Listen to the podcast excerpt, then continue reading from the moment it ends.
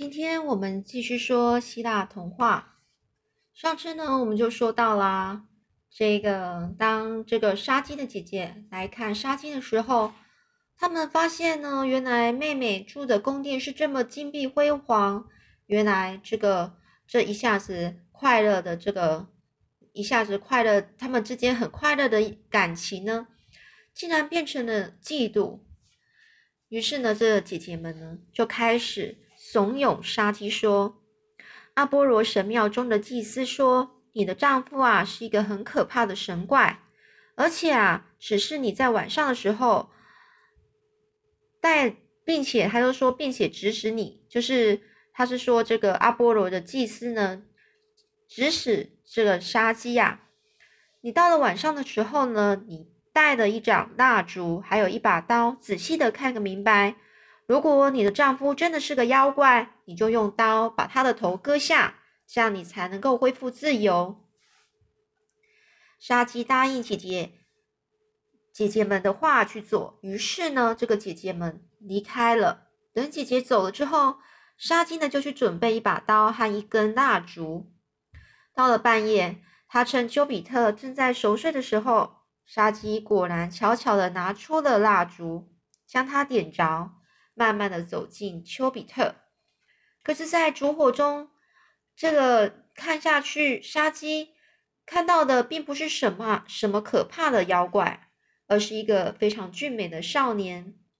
杀鸡看清楚了丈夫真正的容貌之后，打算把这那些就是他手上的蜡烛给吹熄，可是。一不小心，一滴烛油掉下去，正好落在丘比特的肩膀上。这时候，丘比特，丘比特呢就惊醒了，他非常伤心的看着沙鸡，然后一句话也不说，从窗口飞走了。沙鸡赶紧追出门外，一不小心摔了跤，丘比特只好折身回来，非常难过的对沙鸡说。我是违抗违抗了母亲的命令，娶你为妻。可是你却把我当做成恶魔。算了，爱情是不应该含有一丝一毫怀疑的。说完呢，这个丘比特就飞走了。这杀鸡啊，他很后悔又很难过，就开始哭泣了起来。突然呢，这金碧辉煌的宫殿和花园一下子都消失了。当杀鸡睁开眼睛的时候，竟然发现自己已经回到自己的故乡。杀鸡虽然回到了故乡，可是他并不快乐，他反而四处漂泊，因为他想要去寻找，把他的心爱的丈夫找回来。杀鸡越过了无数的高山，都没有看到丘比特的踪影。直到有一天，杀鸡他在一个一座高山上。发现了一栋光芒四射的美丽神庙，沙鸡眼睛一亮，心想丘比特可能会在那里，就开始往山顶山顶上爬，爬了好长一段时间才到达神庙。而沙鸡一进庙门，就看见一束一束的大麦，成串的玉米，一堆又一堆的稻谷，还有镰刀、犁耙等等耕田的工具。全部都散布在地上，沙鸡就弯下腰，动手把这些杂乱的东西一件一件的整理好，然后又把地上打扫干净。做完这些事之后，沙鸡就坐了下来休息一会儿。原来这是掌管农作物的女神蒂米蒂米特的祭坛。蒂米特女神她很专心的观察沙鸡，她十分欣赏沙鸡这么勤劳还有细心的工作态度。于是他就劝沙基赶快去找维纳斯女神，向维纳斯表示愿意侍奉他，请求呃这个维纳斯的怜悯与宽恕，这样他和丘比特的爱情才会有结果。沙基听完蒂米特女神的劝告之后，立刻动身前往维纳斯的宫殿。他跪在维纳斯面前，请求维纳斯允许他和丘比特再见面，而且能够永远在一起。那么，沙基愿意答应维纳斯女神女神任何条件，终身服侍维纳斯。可是维纳斯的怒气还没有消失啊，他对沙鸡还是非常讨厌。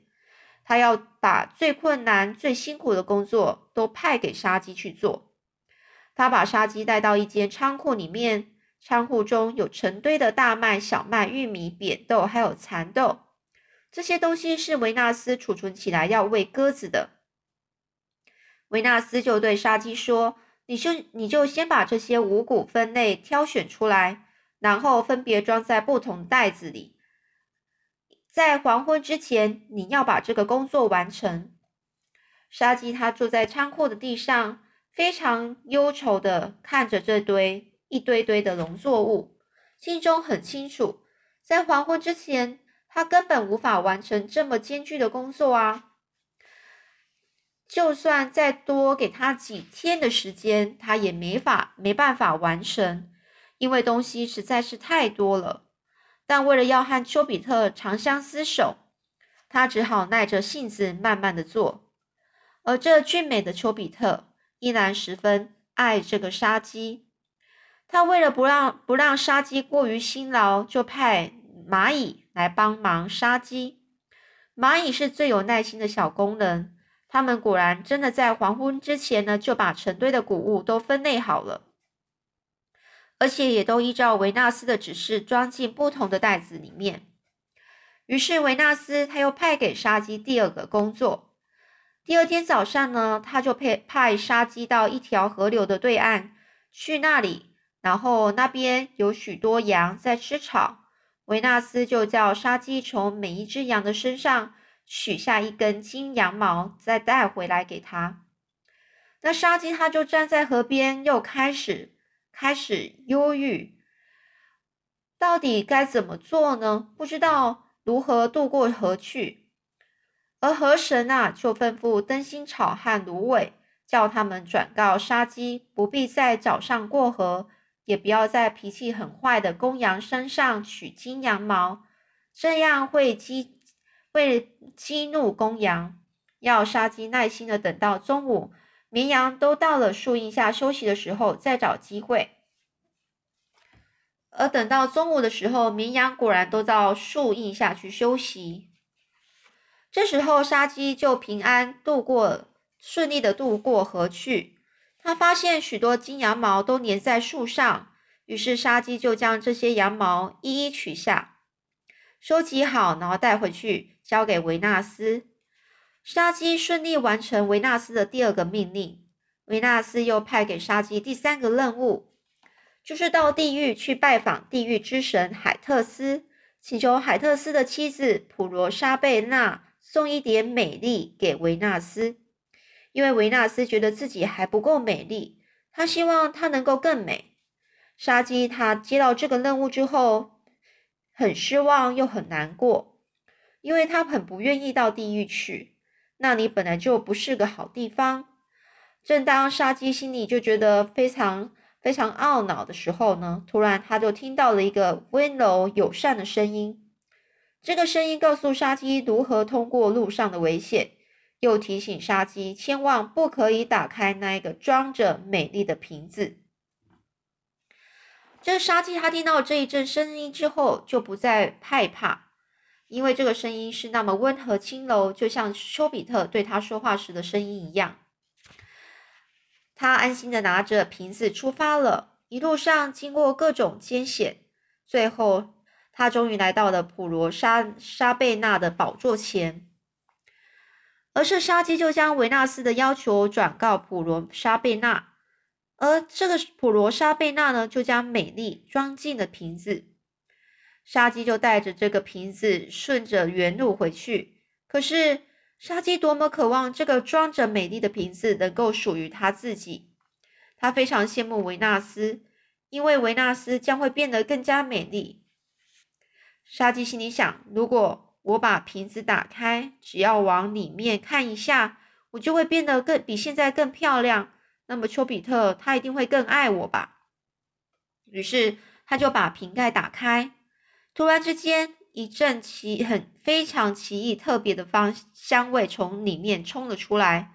杀鸡被这突然起来的香味刺激到，就就昏睡过去了。丘比特一直在窗口等待杀鸡回来。他一看到那心爱的杀鸡昏睡了，立刻飞到他身边，把那些使使他沉睡的那个魔魔呃，就是那个魔烟，重新放到瓶子里。当放到瓶子里之后，这个杀鸡它就醒过来了。看到杀鸡醒来的时候，丘比特非常温柔的对他说：“哎呀，你又好奇了，就是因为你的好奇心，差一点把你的生命都给葬送了。”丘比特就让杀鸡把瓶子带回去交给维纳斯，而他而他自己呢，亲自飞到众神之王宙斯的面前，请求宙斯赐给赐赐给杀鸡，呃，不朽的生命，就是他的生命是永远。就是他不会死的，那样呢，杀鸡就可以永远跟他就是在一起，不再分开。让宙斯呢十分是开心的答应了丘比特的要求。丘比特就派天使和米斯把杀鸡带到奥林匹斯山来。而当杀鸡来到奥林匹斯山的时候，有一位侍臣他走过来，拿了一杯酒让杀鸡喝下去。杀鸡一喝了这一杯神酒，就由一位凡人变成了神仙，他拥有了不死的生命。维纳斯也因为杀鸡完成了他所交付的三项使命而原谅了杀鸡，并且让他与丘比特结为永不分离的夫妻了。好，这是嗯第二个故，这是第二个故事，有关于丘比特的爱神丘比特的妻子。那前面呢，我们在讲有关于就是宇宙之间，呃，人类怎么怎么出现的，呃，在对希腊神话来说，又是是这样子的，是从宙斯那边开始的。那接下来就是爱神丘比特。那接下来呢，我们之后会再讲的是费顿驾驾日车。费顿，费顿又是谁呢？呃，我们下次再说喽。